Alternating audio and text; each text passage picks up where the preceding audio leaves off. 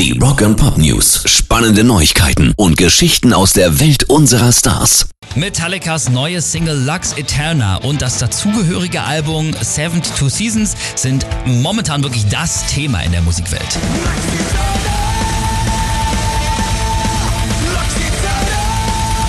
Und unser Kumpel Kirk Hammett, der hat bei der Premiere gesagt, was Metallica in der langen Zeit und vor allem ja auch während Corona zusammengehalten hat. Und das war ihm tatsächlich auch so ein bisschen peinlich.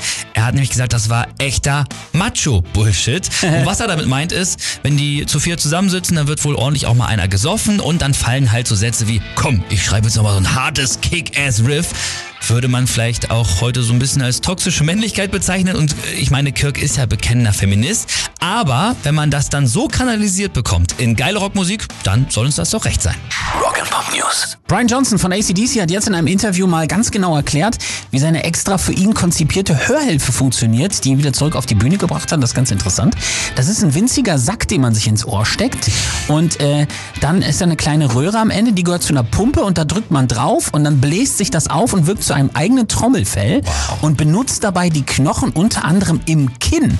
Und dann kann man äh, 360 Grad global hören und es gibt kein Zischen. Das ist ganz wichtig. Bei normalen Hörhilfen gibt es wohl immer Zischen und Rauschen.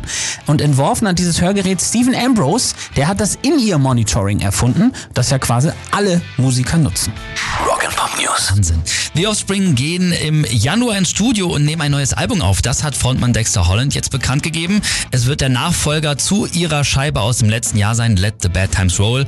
Und das war tatsächlich, was die Chartplatzierung angeht, das erfolgreichste von The Offspring der gesamten Karriere. Also denkt man gar nicht, aber siebenmal Top 5 und zehnmal Top 10. Und auf eine lustige Art hat uns Corona wohl einen echten Push gegeben, hat Dexter da gesagt.